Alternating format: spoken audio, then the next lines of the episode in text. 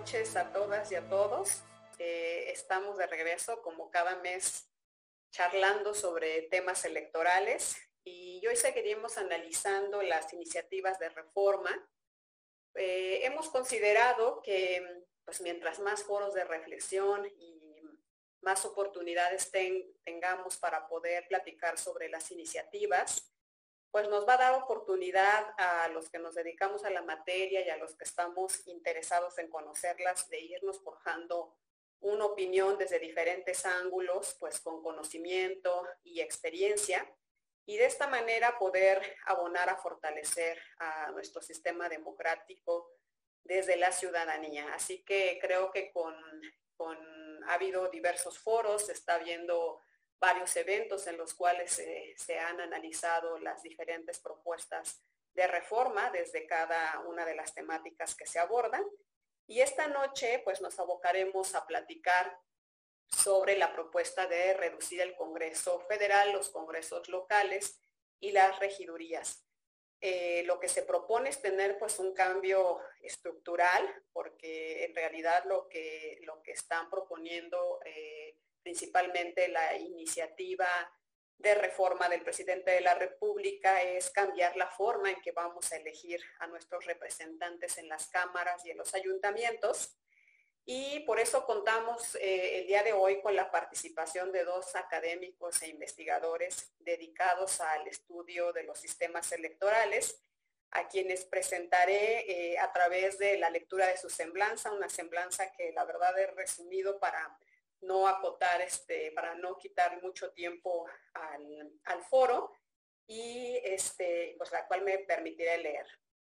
Eh, tenemos al doctor Camilo, que es investigador titular A de tiempo completo en el Instituto de Investigaciones Jurídicas de la UNAM, docente en la Facultad de Ciencias Políticas y Sociales de la misma universidad integrante del Sistema Nacional de Investigación y nivel 1, es doctor en gobierno por la London School, maestro en estudios políticos y sociales y licenciado en ciencias políticas y administración pública también por la UNAM. Su trabajo de investigación se centra en las instituciones judiciales y electorales y el cambio constitucional. Antes de incorporarse al instituto, eh, tuvo cargos de asesoría e investigación en la Suprema Corte de Justicia de la Nación y en el Instituto Federal Electoral.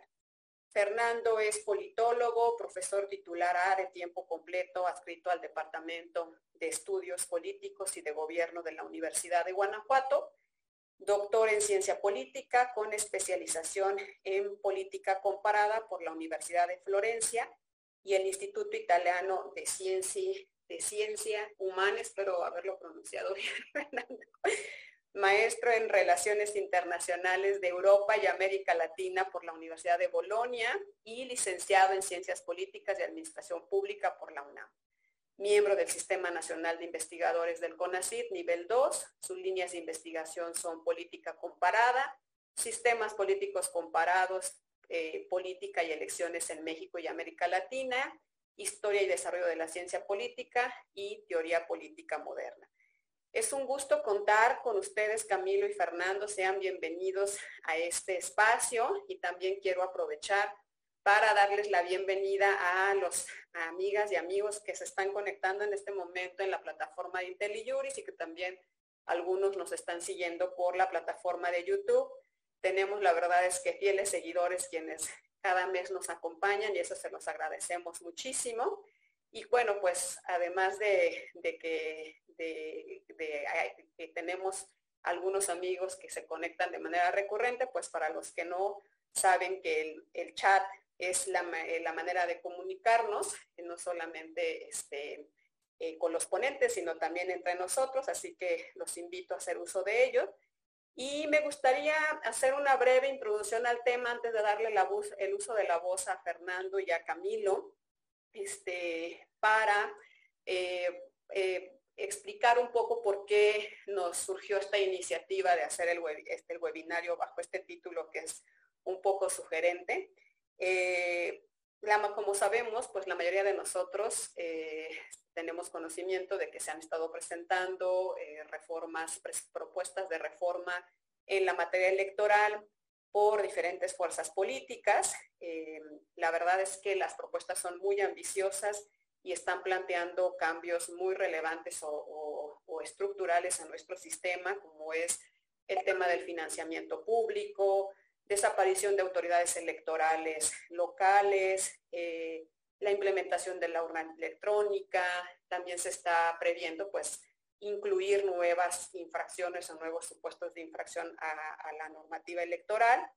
Pero em, en esta ocasión, eh, pues estas iniciativas están teniendo mucho impacto, eh, no solamente por la relevancia de los temas, sino porque provienen del Poder Ejecutivo, ¿no? que es una cuestión novedosa para todos, ya que es el partido en el poder el que está haciendo las propuestas para hacer estas modificaciones y eso nos hace pues estar un poco en el, en el limbo o en la incertidumbre de que pudiera haber la posibilidad de que prosperaran teniendo em, pues la mayoría necesaria en el poder legislativo. Pues dado que los temas son muchos, ya hemos dedicado otros foros a, platicar, por ejemplo, de la desaparición de los organismos públicos locales. El día de hoy nos abocaremos a hablar sobre la elección de los, de los órganos legislativos y de los ayuntamientos a través de la representación proporcional. Y pues como la iniciativa en realidad no va acompañada de una propuesta de la ley secundaria, pues nos deja muchas lagunas y muchas preguntas y, y estamos como en un campo un poco incierto. Por eso pues el día de hoy nuestros expertos y estudiosos ojalá nos puedan dar un poquito más de luz para entender qué es lo que se está buscando eh, qué base tiene esta propuesta, por qué mm, sería realmente viable eh, implementarla en caso de que, de que lograra la mayoría eh, necesaria en el contexto en el que nos encontramos, ¿no? De nueva cuenta con un partido predominante en, este, en las elecciones y pues si realmente hay viabilidad para implementarla en una sociedad como la nuestra, la de México. Y bueno, pues me gustaría iniciar ya para no quitarles más tiempo eh, a nuestros invitados con Camilo para mm, que nos ayudara a centrarnos un poco en el tema, tomando este, en consideración esto que les platicaba de que pues nuestro público eh, no necesariamente está, eh, probablemente no todos conocen cuál es la propuesta de reforma, entonces creo que a platicar un poquito de cuál es el esquema actual, este, es decir, cómo se conforma actualmente el Congreso en estas últimas elecciones y, este, y explicar de forma breve en qué consisten las propuestas de reforma que, estamos, que discutiremos el día de hoy. Adelante, Camilo, muchas gracias.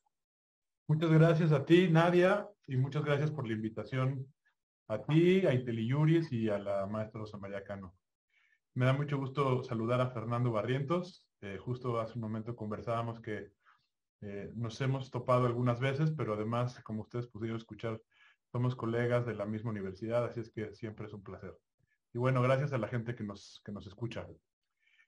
Eh, bueno, yo quisiera comenzar hablando sobre esta primera pregunta que, que, me, que me haces, Nadia, y tratar de introducir el tema ya como técnico, que yo creo que Fer va a explicar eh, de manera muy clara.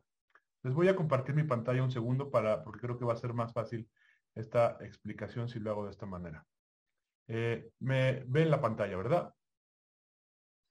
Este, en, esta, en esta lámina ustedes pueden ver eh, proporcionalmente la, la, composición de nuestro Congreso en los últimos 30 años. Del lado izquierdo ven la Cámara de Diputados y del lado derecho el Senado. Y aquí no distinguía todos los partidos que han tenido una curul en, el Congreso, sino simplemente los agrupé por el partido en el gobierno y otros partidos. Ah, antes de 2000, obviamente era el PRI, luego de 2000 a 2012 el PAN, de 2012 a 2018 el PRI y Ustedes están viendo ahí una de las cuestiones, digamos, que, caracterizó a nuestro, a nuestro sistema eh, electoral, a nuestro sistema de partidos, que fue eh, un sistema donde el partido en el gobierno no tuvo la mayoría. No tuvo la mayoría entre 1997 y 2018. Esto cambió de manera muy importante eh, con la elección de 2018. Y desde entonces tenemos mayoría y desde entonces, pues digamos, el presidente tiene, está más acompañado en el Congreso por su partido. Hoy en día, lo sabemos, pues eh, gran parte de las reformas eh, son aprobadas, las reformas que se proponen del Ejecutivo han sido aprobadas y la clave, como lo vimos con, la, con el caso de la reforma energética, es la Constitución. Se ha reformado muchísimo la Constitución en México, 251 decretos, más de la mitad se acumulan en, estos, en los últimos 25 años. Y eh, pues lo que pongamos o no en la Constitución es clave. ¿Qué pasa con el Senado? El Senado tenía, digamos, eh, ha tenido también eh, una, un desarrollo importante en cuanto a que la oposición cada vez ha ocupado mayores espacios. Ahí, si se fijan, el repunte que se observa, por ejemplo, en 2018 no fue tan, tan relevante, entre otras cosas porque tenemos un componente importante de representación proporcional que se inauguró eh, a partir de la elección eh, de, 2000, si no recuerdo mal. Ahora bien, una de las cuestiones que, creo que es importante tener en cuenta y por las que es tan importante esto para, digamos, la, la correlación de fuerzas y las normas que surgen de nuestro Congreso tiene que ver con cuestiones que van más allá de las reglas electorales o de lo que denominamos los politólogos sistema electoral, que tiene que ver con las reglas en las que convertimos votos en escaños, y tiene que ver con procesos políticos eh, ya muy específicos que ocurren específicamente después de que así han sido asignados los, las curules por el INE, que es en este caso el que se encarga. No sé si ustedes recuerden, en 2018 eh, tuvimos esto que estoy tratando de marcar y que tiene que ver con un traslado de diputados, una vez que ya fueron, que ya se asignaron, que los asignó la autoridad electoral, ya que llegaron al, Congreso de la Unión, pues pasaron de un partido a otro partido. Es decir, eh, que según se conformaron las coaliciones, se fueron distribuyendo los votos. Sin embargo, las personas no necesariamente pertenecían al partido por el que fueron postulados o al que eh, eh, o el que ganó los escaños conforme a los criterios legales y a, las propias normas que estaban en los convenios de coalición.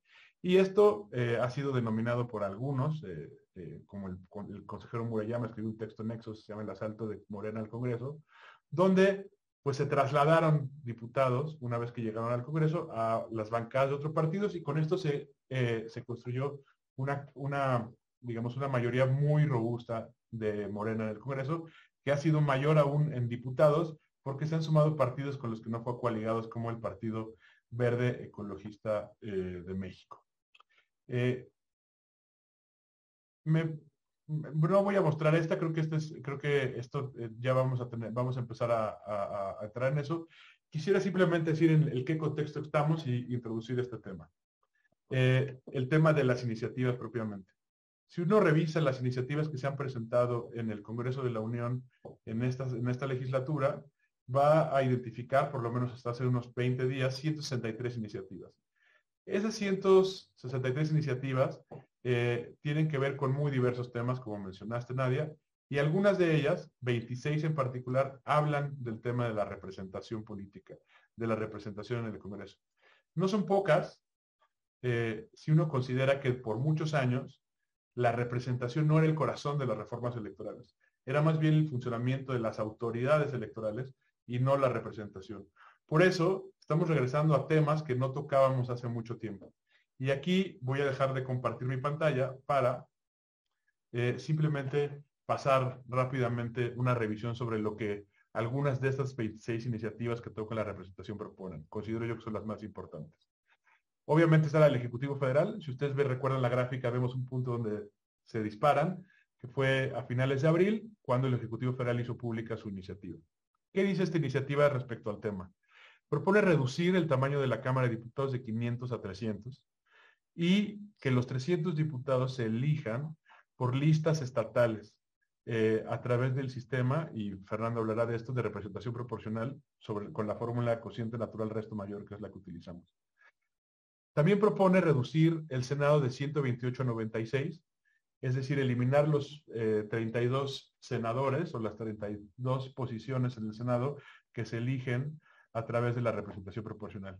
Y esto, seguramente lo hablaremos más adelante, tiene que ver con qué modelo de Senado queremos. Un Senado que sea una Cámara del federalismo o no, o una Cámara que tenga más bien como una eh, mayor proporcionalidad en cuanto a las votaciones de los partidos políticos.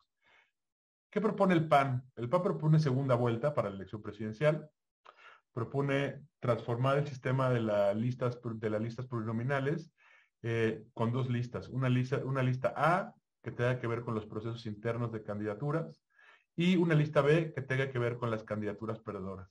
Además, y un poco relacionado con este fenómeno que vivimos en 2018, propone una reducción de la sobrerepresentación, el tema de la cláusula de sobrerepresentación que, eh, digamos, data de los noventas y que lo que se trató de hacer es que trató de hacer es impedir que el PRI tuviera muchos más diputados que votos. Esta cláusula está en 8%, ahora se propone reducir a la mitad, al 4%. El PRI propone, por su parte, también reducir las diputaciones de 500 a 300, segunda vuelta, y, además propone la figura de vicepresidencia de la República. Y quizá una de las iniciativas más ambiciosas es la, de, la del PT, que propone muchísimas cuestiones, representación proporcional en listas regionales, eh, cambios de definiciones, eh, cambios en definiciones de las votaciones, de la votación nacional emitida, todas estas cuestiones que son los que se toman como referente para calcular si, por ejemplo, se cuenta con el umbral para seguir eh, teniendo registro, etcétera.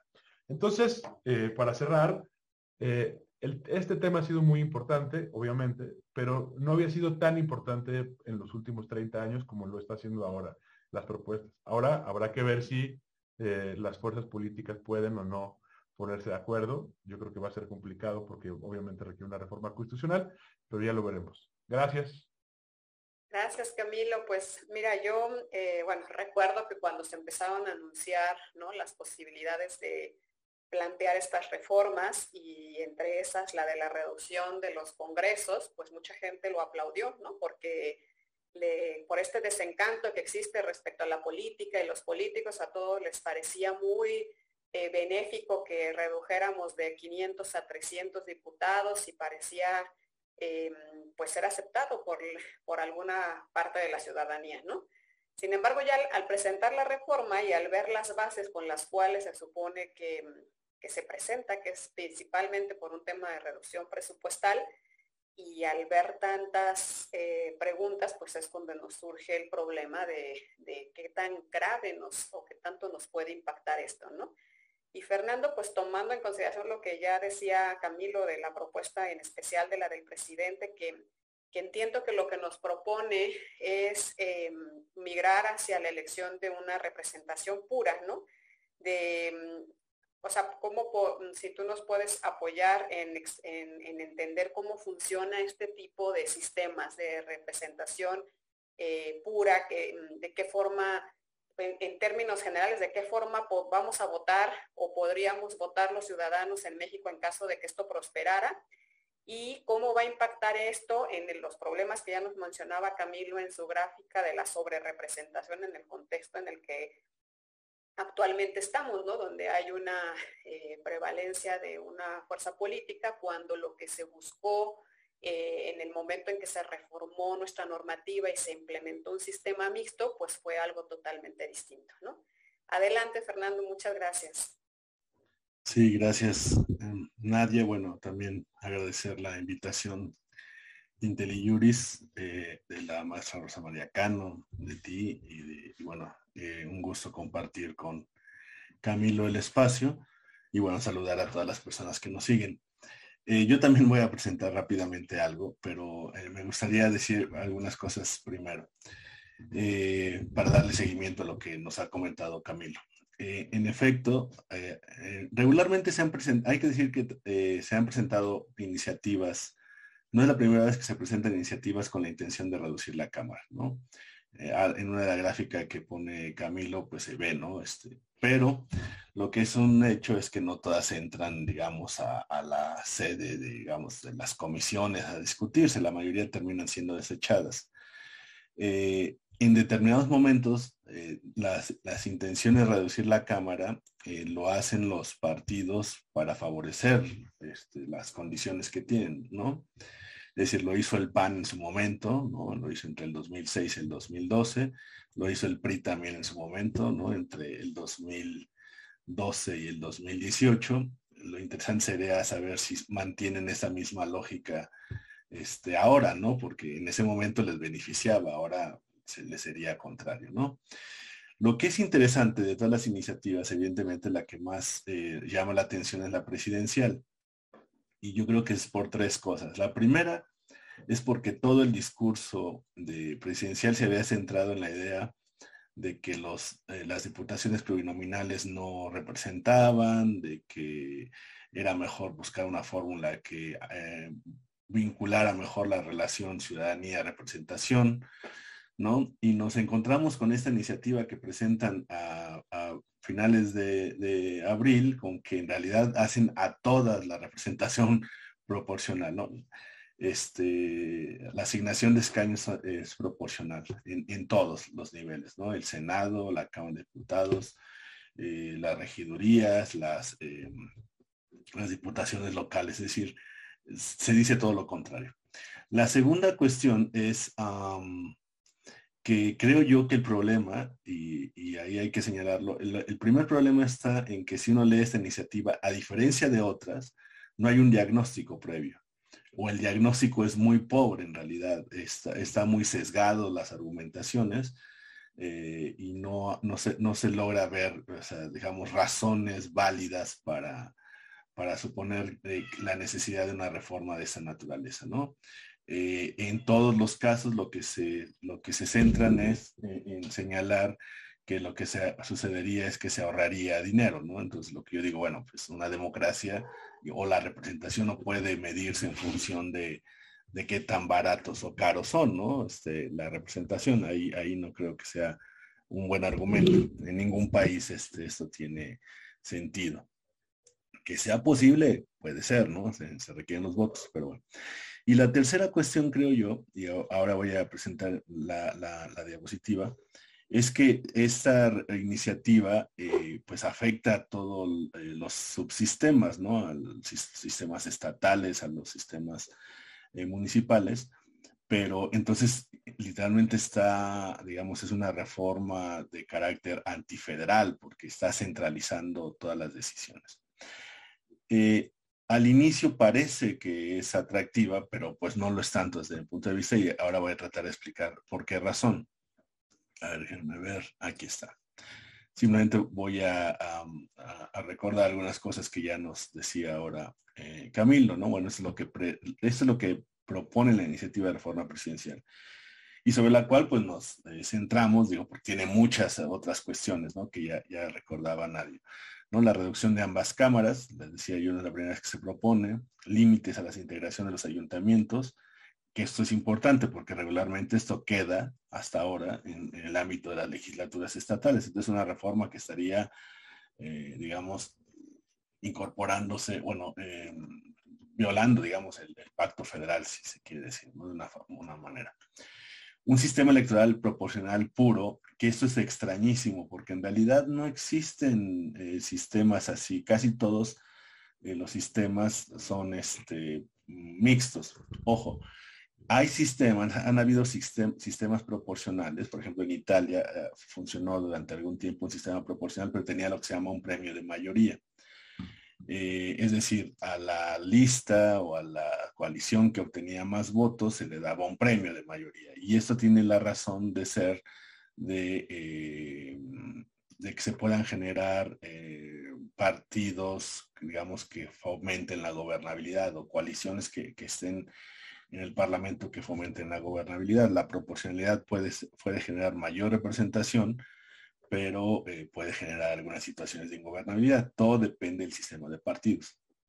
Entonces, esto es algo novedoso, ¿no? Y tiene muchos efectos negativos por la manera en la cual está presentada, es lo que voy a explicar ahora, ¿no? Entonces, eh, el problema es que como este sistema desvincularía en realidad más a la ciudadanía y voy a tratar de explicar. Brevemente, eso es lo que propone la, la, la reforma, ya lo recordaba Camilo, no lo voy a repetir, ¿no? Cámara de Senadores, Cámara de Diputados, elimina la representación mayoritaria y solamente nos quedamos con la representación proporcional.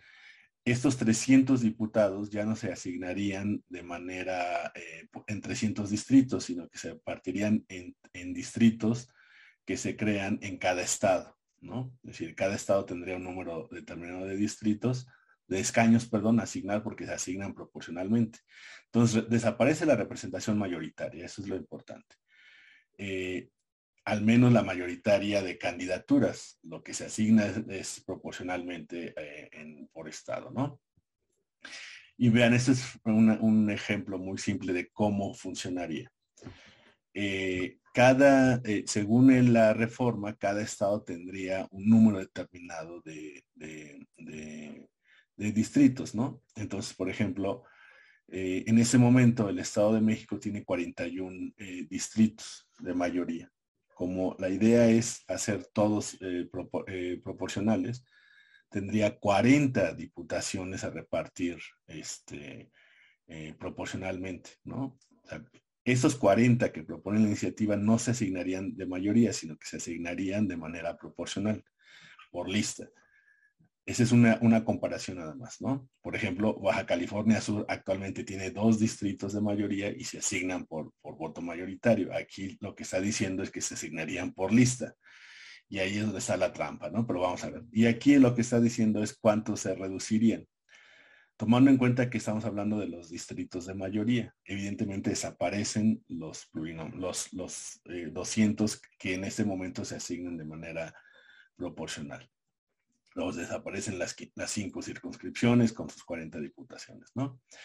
Para los congresos estatales, digo, estoy poniendo esto porque esta eh, eh, diapositiva las preparé para una presentación aquí en Guanajuato, pero sucedería para todos, es, es la misma lógica.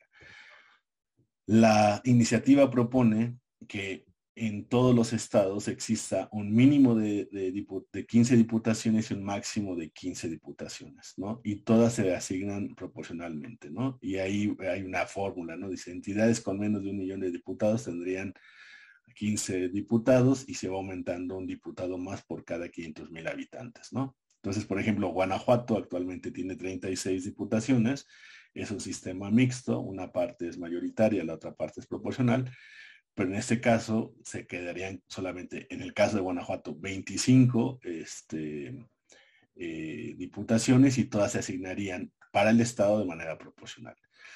Para los ayuntamientos a mí me parece un poco más radical el asunto, porque está proponiendo esto, que en cada ayuntamiento exista evidentemente una presidencia municipal, pero que solamente exista una sindicatura. Sabemos que hay municipios que tienen eh, dos o incluso hasta tres este, sindicaturas. Probablemente me equivoque, hay tantos municipios que pueden haber hasta cuatro, pero regularmente es de una a tres sindicaturas. Y las regidurías van variando. Entonces, lo que está proponiendo esta iniciativa es que solamente exista una sindicatura, una presidencia, evidentemente, y que exista un máximo de nueve regidurías. Por ejemplo, actualmente hay eh, regidurías que tienen 12, por ejemplo, en el caso que estoy poniendo aquí, León, Guanajuato, que es una ciudad que tiene poco más de un millón de habitantes. Pero imagínense si León, Guanajuato, que es una ciudad que tiene apenas un poco más de un millón de habitantes, como pasará en otras ciudades, ¿no? Y ahí está diciendo cuántas regidurías corresponderían de acuerdo a la población. Si la población es de 60 mil o menos, correspondería a una. Si tiene tres, eh, digo, 60 mil a 370 mil habitantes, les correspondería tres y así subsecuentemente hasta nueve. ¿Cuál es el problema de eso? Que también se está pensando que se asignen por eh, lista. Y simplemente pensemos esto, porque el caso de los eh, municipios nos ayuda a entender pues lo absurdo o lo peligroso de la, de la propuesta. Si un partido en un municipio gana la mayoría, ¿no? Así simple de votos, pues se lleva eh, la presidencia, se lleva la sindicatura y se lleva la regiduría, o sea, tendría el control total en un municipio.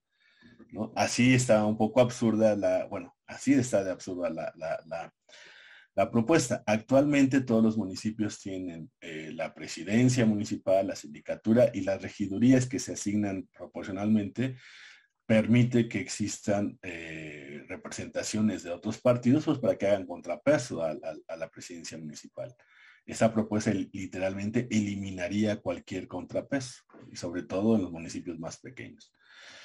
Eh, este es un, ejemplo de lo que sucedería, en este caso le estoy diciendo, de algunos municipios de, Guanajuato, que tienen, por ejemplo, este Abasolo, ¿no? Tiene ocho regidurías, bueno, se quedaría con tres, pero por ejemplo, municipios muy pequeños como Ocampo o Hichú, que son, no solamente son municipios en Guanajuato pequeños, sino que además son de los más pobres, solamente tendrían una regiduría.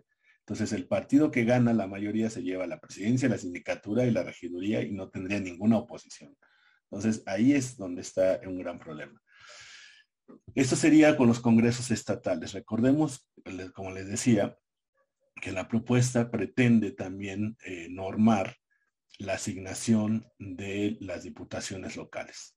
Y dice, desaparecerían los sistemas mixtos y todo el sistema sería proporcional. ¿no? Este, esto sale de ahí mismo de la iniciativa. Tenemos actualmente en todo el país 1.113 diputaciones locales y se reducirían a 654, ¿no? Eh, a todos se les, se les quita diputaciones, ¿no? Pero no es tanto que se le quiten diputaciones, sino la forma de asignar. Este, eh, y ahora voy con eso. No, no voy a, a, saltar esto porque eso ya un poco de teoría, pero bueno. Ah, voy a quitar la presentación para explicar por qué sería, no sería lo, lo más adecuado. Eh, ¿Por qué sería lo más adecuado? Porque la representación proporcional funciona, pero requiere de otras variables, ¿no? El número de partidos y sobre todo también depende de la barrera de acceso. La barrera de acceso tanto para, para, para que los partidos que están participando en la, en la mm, contienda eh, tengan derecho o no a participar en la representación, ¿no? En la asignación, perdón. Y actualmente sabemos que tenemos una barrera de acceso eh, para la repartición de escaños un poco alta desde el punto de vista, y ojo, no la toca, la deja en el 3%. En, antes del 2012, 2013, 2014 la teníamos en el 2% y ahora la tenemos en el, en el 3%. Es decir, es más restrictiva, es más difícil. Pero el gran problema de todo esto es que los sistemas de, de representación proporcional como este funcionan también si hay mayor posibilidad de que accedan nuevos partidos o que los partidos puedan entrar y salir dependiendo del número de votos que reciban.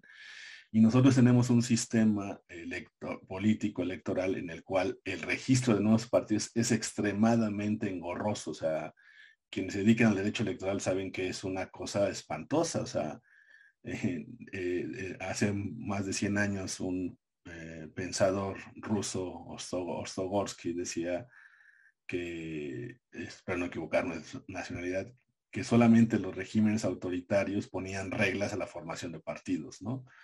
Es cierto que ahora las democracias ponen demasiadas reglas a, a la formación de partidos, pero México exagera. Es decir, este sistema que se está proponiendo sería, eh, tendría muchos efectos negativos por la primera razón, de que la barrera de acceso es muy alta, la posibilidad de que ingresen nuevos partidos es muy compleja, es decir, seguiría centralizando eh, el poder en dos, tres partidos, ¿no? Y literalmente favorecería al partido que actualmente está en el poder, porque reduce la representación, entonces favorece a los partidos mayoritarios y a los partidos que tienen más este, votos en este momento. ¿Bajo cuáles condiciones es deseable la representación proporcional y que no toca esta reforma? Y con esto voy cerrando. Bueno, si le diera mayor poder a la ciudadanía, ¿no? Es decir, si hay representación proporcional y hay la posibilidad primero de que entren más partidos, de que cuando entren más partidos también puedan entrar en la repartición de los escaños porque la barrera es más baja, es deseable. Pero más importante es que la ciudadanía tenga al menos un poco de control sobre las listas. Eh, en este momento, el actual sistema tiene listas cerradas. Nosotros, cuando vamos a votar, votamos por las candidaturas de mayoría y por el otro lado están las listas que presentan los partidos, pero nosotros no tenemos ninguna incidencia en esa lista. Los sistemas de representación proporcional que, tienden a ser más proporcionales que mayoritarios o que quieren ser más proporcionales o son más proporcionales, lo que hacen es que abren las listas, ¿no? Este, por ejemplo, listas abiertas. Y las listas abiertas lo que pueden permitir es que la ciudadanía se sienta identificada con el tipo de listas que están votando. ¿Qué es lo que está sucediendo? ¿Qué es lo que sucedería con esta propuesta? Y eso es, creo yo, lo más grave. ¿Quiénes tendrían control sobre la, elaboración de las listas, ¿no? Tanto para las diputaciones lo, este, federales para las senadurías, para las diputaciones locales y para incluso los, pues todas las, listas municipales. Si no existe la posibilidad de listas abiertas y el control está en los partidos, pues obviamente van a ser los partidos los que van a hacer estas listas. Es decir, a la ciudadanía se le van a imponer un tipo de listas electorales. Literalmente hay una desvinculación eh, total de la ciudadanía con el voto, con el, sí, con el voto y los representantes. Si bien puede ser que no sea total, si genera sesgos. Y el primer sesgo es ese, que hay mayor desvinculación. Y lo creo yo que lo más grave es, podemos hacer un ejercicio hipotético relativamente fácil. En ese momento, ¿quién haría las listas en un, en un estado? Pues el gobernador o el líder del partido o el delegado del presidente, ¿no? Entonces, la, la, confección, la elaboración de las listas se centraría en, la élite del partido, en la élite del partido más poderoso, y literalmente a la ciudadanía simplemente se le impone la, eh, la, lista que debe votar, porque es una lista cerrada, con dificultad de acceso a nuevos partidos, con muchos límites a la representación proporcional y además con menos representantes. Esta dinámica pues generaría menos calidad de la representación, creo yo. Ahora, cierro con esto. ¿Cuál es lo interesante de esta propuesta, creo yo, a pesar de lo grave que es? Pues que prácticamente nosotros no conocemos, este, desde hace generacionalmente más bien, este, listas abiertas, por ejemplo. ¿no? Es decir, nuestro sistema electoral sigue basándose en las candidaturas que proponen los partidos y en las listas que proponen los partidos. Esta iniciativa podría tener, si acaso tendría una mejor eh, éxito, ¿no? No, ¿no? no, lo creo que lo tenga, pero, pero si hubiera, innovara un poco más, ¿no? Sobre todo en las cuestiones de las listas. Pero así como está presentada esta iniciativa en la cual la, desaparece la representación por mayoría, es decir, el, un voto, eh, los votos mayoritarios generan un escaño, sino que ahora la suma de votos se van a una lista y de ahí se reparte proporcionalmente, este, genera mayor distorsión. Y ojo, hay un problema con la representación proporcional. perdón que me alargue con esto. La representación proporcional funciona porque em, tiene diversas fórmulas. Este, no vamos a entrar en eso porque sería un poco aburrido, porque pero hay fórmulas de cuota y fórmulas de divisor. Ya Camilo nos recordaba que en México tenemos el sistema de divisor. Uno y otro favorecen a los partidos mayoritarios, dependiendo, perdón, las de las de divisor favorecen a los partidos mayoritarios, la de cuota, eh, las de la otra, las de cuota favorecen eh, mayor la proporcionalidad. En este caso, esta propuesta no está eh, innovando en incorporar una nueva fórmula electoral. Por lo tanto, favorece, si ya favorece hacia ese sistema al partido mayoritario, sin modificar la fórmula electoral, favorecería mucho más al, partido mayoritario, a menos que se le pongan límites, como decía Camilo, de la, de la, eh, de la sobrerepresentación, pero ni siquiera eso favorecería una mejor representación. Ahí me quedo por ahora. Gracias, Fernando. Pues miren, como estamos ya a la mitad del webinario, quiero ir intercalando algunas preguntas que yo tenía preparadas y otras que nos están haciendo aquí en el chat que están muy este, participativos. Eh, bueno, yo quería preguntarle a Camilo, a, a, partir justo de lo que nos explica Fernando, ¿no? De la afectación que hay de la representación política de los diferentes sectores que conforman nuestra sociedad y por tanto pues están representados algunos de ellos a través de los partidos políticos.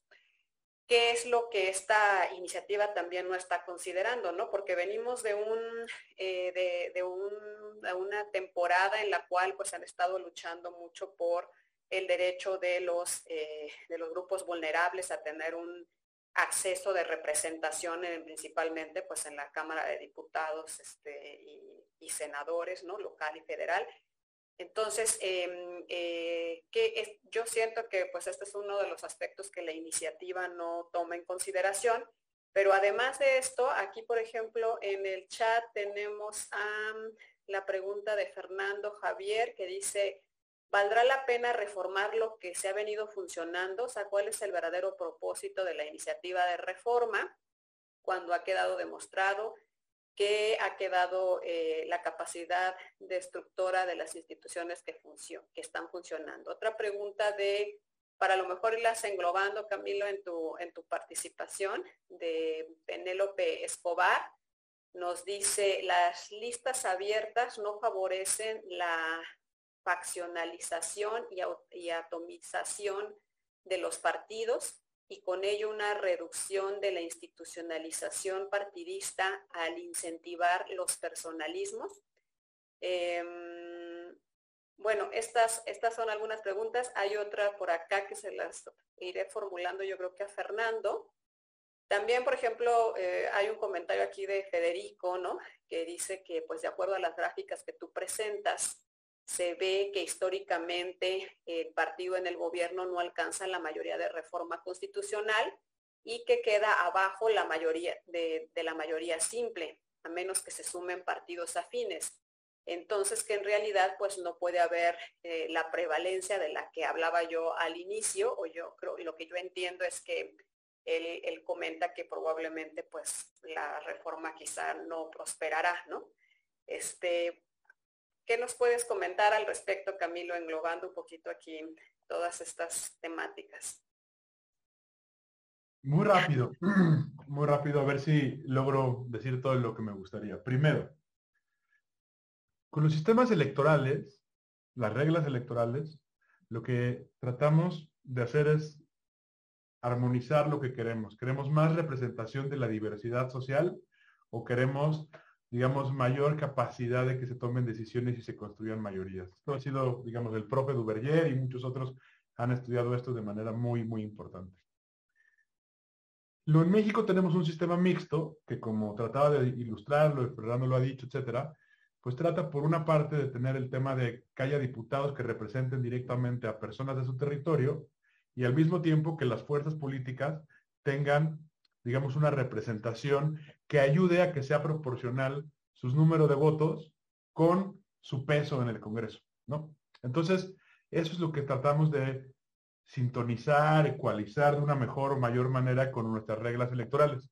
En México introdujimos la representación proporcional incluso al Senado y eso ha hecho que los votos se parezcan más, digamos, a, eh, a las curules, a la distribución de, las posiciones en el Congreso. Entonces, yo creo que como tú lo dices, las, las, las reglas más favorables a la proporcionalidad, como es la representación proporcional, aunque no son las únicas, contribuyen a que esa diversidad que hay en la sociedad tenga un reflejo en eh, la, Cámara de Diputados y en el Senado. El costo de eso, por supuesto, es pues que pues, a veces no hay tan mayorías, etcétera. Por eso decía Fernando que pues históricamente ha habido algunos guiños ¿no? de los partidos en el poder a decir, quitemos la representación proporcional, porque de una manera, digamos, estratégica, pensando en que las condiciones vigentes, en su momento el PRI, en su momento el PAN, iban a permanecer, dicen, yo soy el grande, pues entonces como el grande, ahora les voy a quitar a los chicos, lo que les da posibilidad de tener más peso y más poder en el Congreso. Les voy a mostrar una cosa aquí rápidamente para que vean cómo estamos en, México. En ciencia política utilizamos distintas formas de medir este tema que es la proporcionalidad. Tratar de ver cuál es la relación entre, eh, digamos, los votos y la integración en el Congreso. Eh, si ustedes ven esta gráfica, digamos, más entre más hacia abajo esté, es más proporcional, es más fiel la conversión de votos en escaños, ¿no? Y entre más arriba esté, más desproporcional es. Ustedes se fijan, medido entre la votación y la asignación que hace el INE, tenemos que tenemos un índice de desproporcionalidad que va de 5, bueno, de 6 por ahí, luego sube de manera bastante importante en la elección de 2018 como resultado, entre otras cosas, de la aplicación de las reglas, más lo que yo mencionaba antes, de las, las coaliciones, en fin, sube de manera muy, muy importante y luego disminuye a niveles previos a 2018, a niveles de 2015. Si vemos la votación, la integración, es decir, la votación respecto a cómo efectivamente llegaron los diputados al Congreso, pues vemos que la desproporcionalidad tiene una dinámica importante. Es decir, las reglas electorales que, que dicen cómo los votos se convierten en escaños, o en, exacto, en asientos de los partidos, eh, eh, se modifican, entre otras cosas, por los procesos políticos. Y ahora, lo que yo les decía, que creo que es parte de lo que, de, lo que ocurre en los últimos años, desde que Morena está en el, en el gobierno. Lo que tenemos es que estas dinámicas políticas de transmisión, de, transmisión de diputados, lo que han hecho es aumentar de una manera muy grande la desproporcionalidad entre lo que determina la autoridad y cómo se integra el Congreso, aunque, lo sabemos, el INE eh, lo que hizo fue tomar una serie de acuerdos para tratar de reducir eso y los efectos de esas decisiones y otros aspectos los vemos en eh, esta elección más reciente. ¿Qué es lo que queremos? Habemos personas que pensamos que, eh, para decirlo y cerrar esta lámina, entre más cerca estemos del cero es mejor porque, digamos, estamos siendo más fieles a la diversidad que la ciudadanía expresa en las urnas. En cambio, hay quienes piensan que tendría que estar más arriba por, por, porque esto favorece, digamos, la gobernabilidad, etcétera. ¿Qué quiero decir con esto? Que creo que el dilema en el que estamos, el, momento en el que estamos, es un momento importante porque nos permite repensar un poco lo que habían dicho en las colegas y los colegas en, las preguntas, que es, ¿qué queremos? ¿No? ¿Queremos más, ¿Queremos más fidelidad en la representación o queremos más, por decir algo, mayor apoyo de, los partidos más grandes en el Congreso? Yo me inclino, como dije antes, por la primera.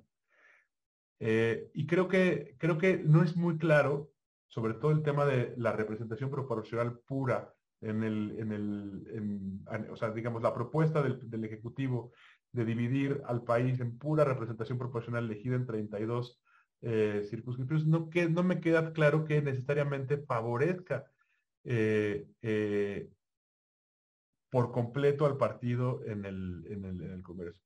Javier Márquez, un politólogo, etcétera, que seguramente muchas personas conocerán, hizo unas estimaciones de qué ocurriría y en general la, la desproporcionalidad, esto que yo les, les mencionaba con mi gráfica, no tiene, tiende a disminuir ligeramente. No es mucho más proporcional lo que nos propone, digamos, en un escenario hipotético esta reforma, pero tampoco eh, hace necesariamente que el partido, bajo las condiciones actuales, el partido del poder tenga mucho más influencia. Entonces, si no ganamos ni perdemos tanto, yo creo que eh, hay que pensar entonces en la utilidad de todo el cambio que ello implicaría. Y parte de las cosas que se quiere, que quiere corregir o que aparentemente quiere corregir esta iniciativa pues son falsas o realmente están mal apuntadas. Voy a, voy a, voy a, ver si puedo decir esto en los próximos dos minutos. Uno de los argumentos, no solamente de la iniciativa del Ejecutivo, sino que se han presentado en muchas otras ocasiones y que también están en otras iniciativas, es que hay que hacer menos cara la representación política del Congreso. Yo creo que si uno ve lo que cuesta el poder legislativo respecto del presupuesto de ingresos de la federación, ve que en realidad es bien poquito. Es como el valor del 0.25%, es decir, 0.25, no es ni un punto porcentual del presupuesto de ingresos de la federación. El ahorro sería marginal, si vemos, muy marginal, si vemos, digamos, si tomamos en cuenta lo que cuesta el Congreso, ya ni, ya ni siquiera piensen lo que cuestan esos diputados. Entonces, yo creo que eso en realidad está, está, es un sinsentivo. En realidad creo que posiblemente para parámetros internacionales estamos en, la, en línea o quizá tengamos poquitos, un, congreso relativamente pequeño. Eh, y aquí eh, yo cerraría diciendo que si no, como decía, si no ganamos ni perdemos gran cosa, entonces, en, el ámbito federal me refiero, ¿eh? entonces tiene poco sentido pensar en hacer estos grandes, estas grandes transformaciones si no vamos a ir claramente hacia un sistema, digamos, donde sea mucho más fiel la representación política.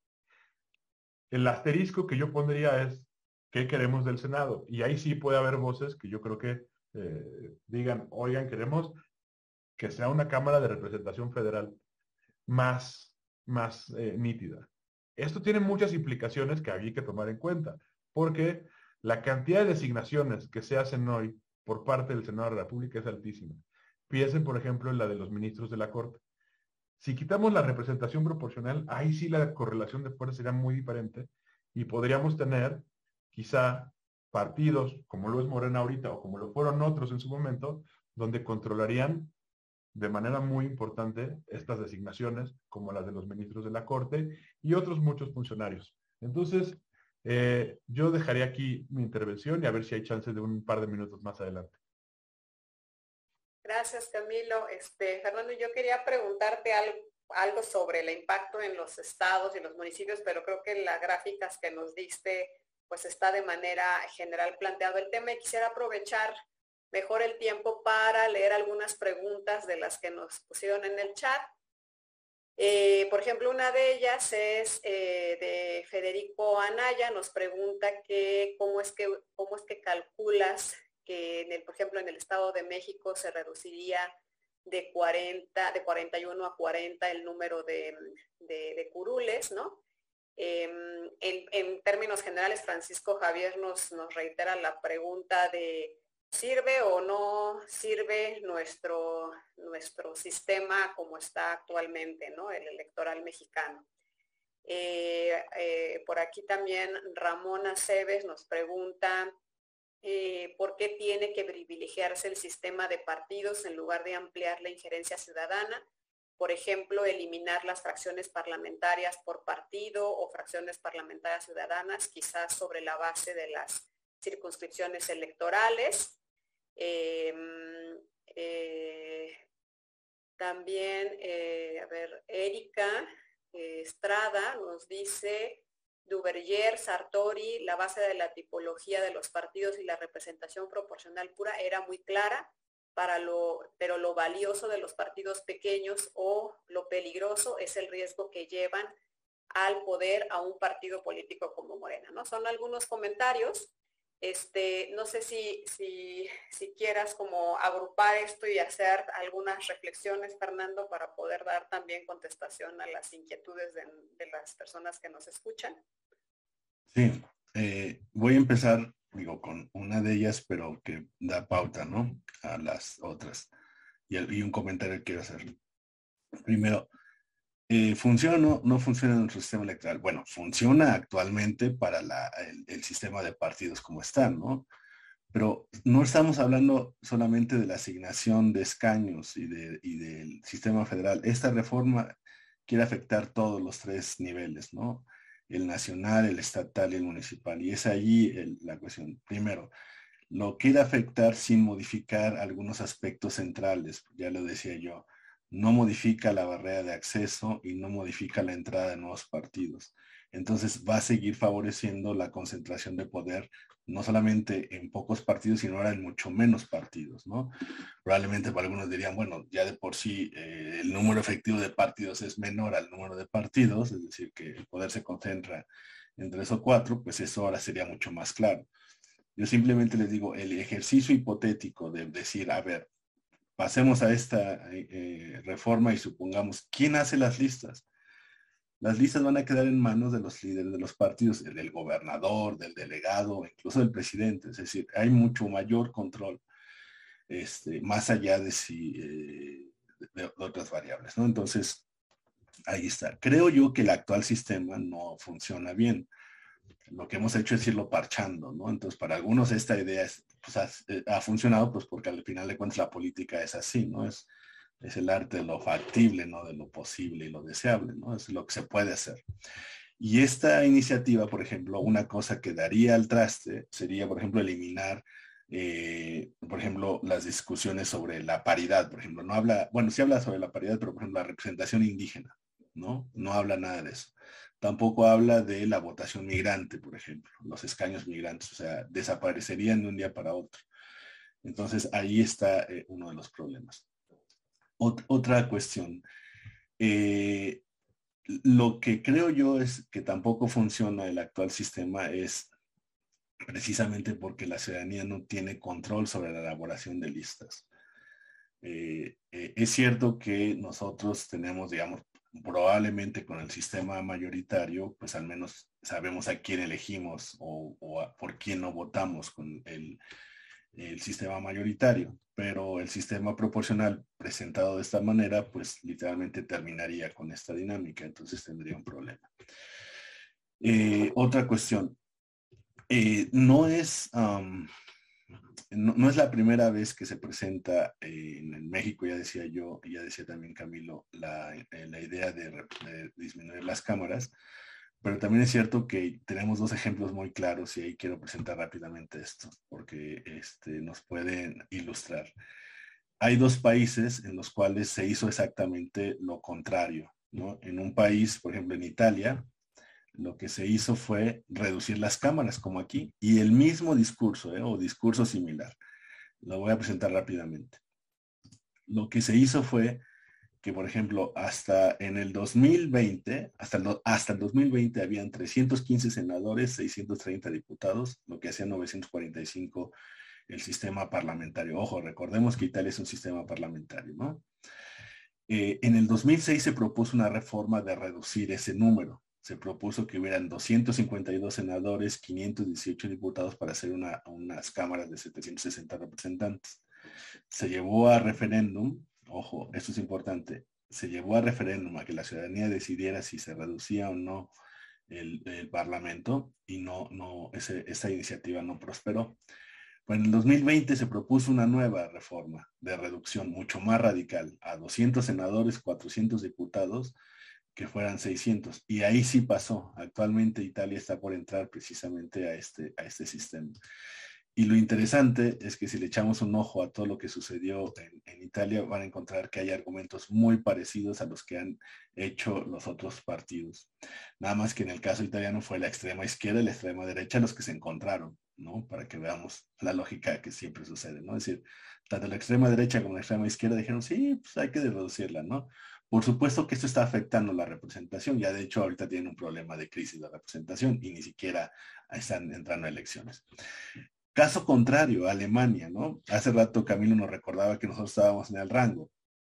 Vean ustedes, hasta el 2009, en Alemania, en el Bundesrat, que es la Cámara de Senadores, había 69 y en el Bundestag 622. Ojo, la Cámara de Senadores, el Bundesrat, se elige de manera indirecta. Cada Cámara local manda a, los representantes. No hay una elección directa de, los miembros del Senado.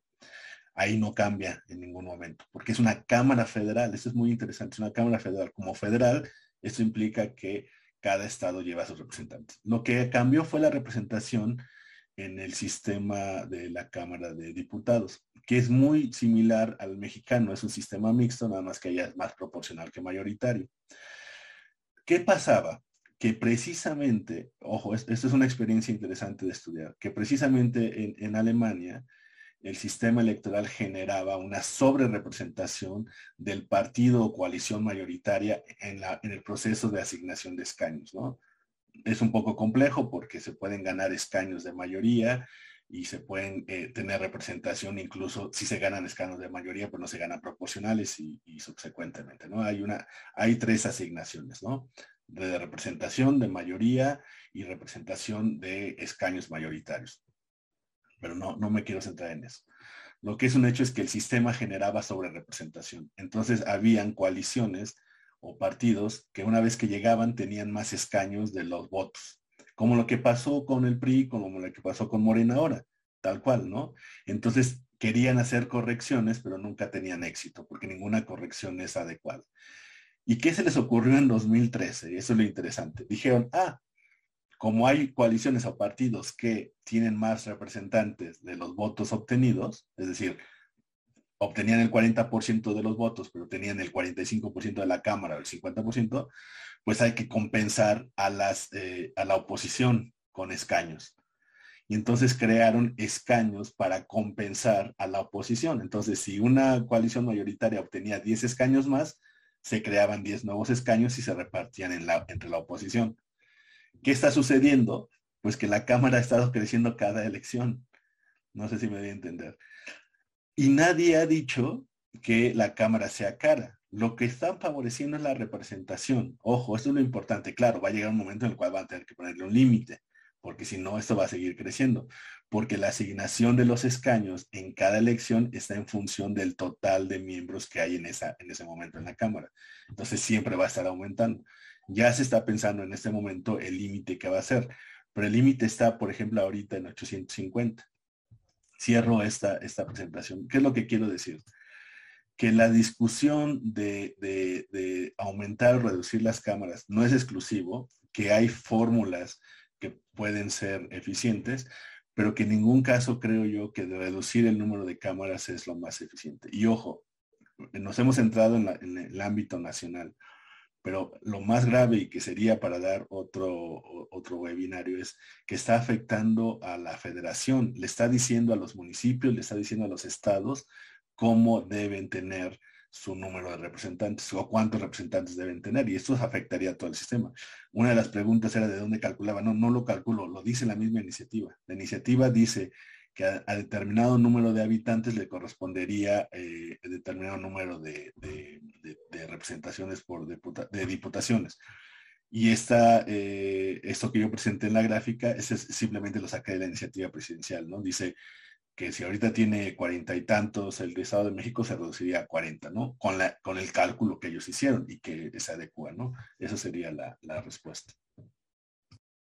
Gracias, Fernando. Este, Camilo, eh, la verdad el, chat está súper interesante.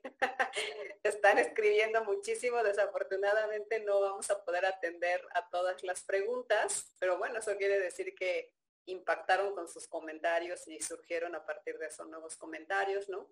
Este, yo pues aquí lo, para leer nada más algunas de ellas y les voy a dar como dos minutitos a cada quien nada más para cerrar sus conclusiones si quieren abundar sobre algo en especial. Este, aquí me, me, reitera Penélope la pregunta sobre si las listas abiertas no favorecen la faccionalización y atomización de los partidos y con ella una reducción de la institucionalización partidista al incentivar los, los personalismos. Eso te lo pregunta a ti, Fernando. Este, hay aquí comentarios también de que pues a lo mejor la, iniciativa debería ir más hacia solicitar mejores perfiles en los diputados, este, bueno, en, las, el legislativo. Incluso este, dice aquí eh, Leo Pineda que eh, ninguna de la, la, reforma no abarca, por ejemplo, el tema de que se debería pedir o hacer exámenes mínimos para ellos, ¿no? Este, y eh, qué más, pues en general agradecen mucho sus exposiciones y sus comentarios. Ya yo creo que con unos minutos que podamos darle a Camilo y a Fernando para cerrar la sesión, les agradezco muchísimo este, que puedan seguir atendiendo los comentarios. Cambia adelante, por favor. No, muchas gracias, Nadia. Eh, ojalá tuviéramos, no sé, un diplomado de esto. Yo sé, sí, uno siempre tiene ganas de hablar muchísimo sobre esto. Yo creo que la parte más alarmante de, la, de las propuestas, digamos en blanco y negro, independientemente de la perspectiva que salga o no salga, está en lo local. Fernando puso énfasis en eso. Y, por ejemplo, pensemos en México tiene 2.456, 57 municipios, incluyendo las alcaldías de la Ciudad de México, etcétera. Obviamente no todos tienen, se eligen por las mismas reglas, pero parte de la diversidad que hay en esos lugares, en esos lugares, que obviamente entra en tensión con reglas como la paridad, etcétera, tiene que ver con la representación proporcional, con la posibilidad de que eh, eh, en, los cabildos, en, los municipios, estén las distintas fuerzas políticas bien representadas o representadas de manera que puedan tomarse decisiones que sean relativamente fieles o menos sesgadas en función de quién gobierna. Yo diría eso. Luego diría, efectivamente, todos los agravios que, la gente eh, pensamos que, nos han producido los, los partidos políticos son ciertos y pudiéramos pasarnos días aquí. Sin embargo, no conocemos hasta ahora un sistema democrático a gran escala que funcione sin estas fuerzas políticas que se encargan de intermediar, filtrar agrupar los intereses de la, de la ciudadanía. Podemos mejorarlos, podemos hacer cosas que vayan hacia, digamos, eh, hacer más racional su funcionamiento, del funcionamiento del sistema de partidos. Fernando ponía una que es muy importante, que tiene que ver con, oigan, pues que sea más fácil hacer partidos políticos, ¿no? Para que la competencia electoral sea, pues, mucho más competitiva y no tengamos lo que ocurre aquí. Entonces, yo, yo diría que los nudos principales están en eso y lo que yo no veo es que en ninguna de las iniciativas haya un diagnóstico claro y y un propósito hacia dónde se quiere ir, sino pues digamos una cadena como de ocurrencias en algún momento que creo que harían más complicada, más complicado el funcionamiento y no necesariamente resolverían parte de los problemas que tenemos. Eh, muchas gracias de nuevo por escucharme. Gracias, Fer. Últimos comentarios. bueno, gracias. Voy a responder primero a la pregunta que quedó volando, si el, rol de las listas abiertas. No, no necesariamente. La fragmentación del sistema de partidos eh, se genera por otros factores, no necesariamente por, por las listas abiertas. Claro, no digo que todos tengan que ser abiertas. De hecho, en los países donde se utilizan listas abiertas, por ejemplo, en Bélgica, en Austria, en Austria, en Finlandia, eh, el porcentaje de, movilidad de candidatos es muy baja, ¿no? Pero, pero le da mayor poder a la ciudadanía para decidir. Entonces, no tiende a hacer esto. ¿Por qué? Porque al final de cuentas, quienes ponen a los candidatos son este, los partidos, ¿no? No, no, no, no genera esto. Además, las listas abiertas funcionan con sistemas mixtos, ¿no? Eh, retomo algunas cuestiones. Eh, primero, eh, ¿Por qué esta iniciativa es importante? Pues porque la propone el presidente. Segundo, porque probablemente pues este, ha sido, es una propuesta muy radical en ese sentido. No se había visto una iniciativa de reforma con esta, con esta profundidad. Pero yo creo que el problema está, primero, ya lo dije al inicio, no hay un diagnóstico, es decir, eh, eh, es, es, una iniciativa muy corta, ¿no? Sesenta y tantas páginas, con un diagnóstico, casi sin diagnóstico, con más bien con argumentos falaces como el de que nos vamos a ahorrar dinero, que sí es, yo creo que no podemos tasar a una democracia de qué tan cara es. Ojo, no es lo mismo que sea, cara a que sea ineficiente o sea corrupta, y eso es otra cosa. O sea, puede haber corrupción, puede haber despilfarro, pero eso no se va a controlar haciendo menos barata eh, o, menos representativa las cámaras. Es, es, es, es absurdo esa no es la respuesta, creo yo. El otro problema creo que también, esto ya lo han dicho muchas otras personas, es que en este tipo de reformas requieren ser consensuadas y si realmente queremos mejorar el sistema político mexicano, debería haber una reforma mucho más profunda eh, en el cual se involucren actores más allá de los políticos, es decir, tendrían que comprarse la academia, la sociedad civil, este, otros sectores, porque hasta ahora todas las reformas electorales siempre las hacen los partidos y evidentemente eso es natural. Los partidos van a hacer reformas para que los beneficien, nunca para que los afecten, ¿no? Negativamente. Eh, hace falta muchísimo por pensar. Ahora, ¿cuál es el mejor sistema electoral? Por ahí veía alguna pregunta. Bueno, teóricamente se sabe que el mejor sistema de elecciones es, la, eh, el sorteo.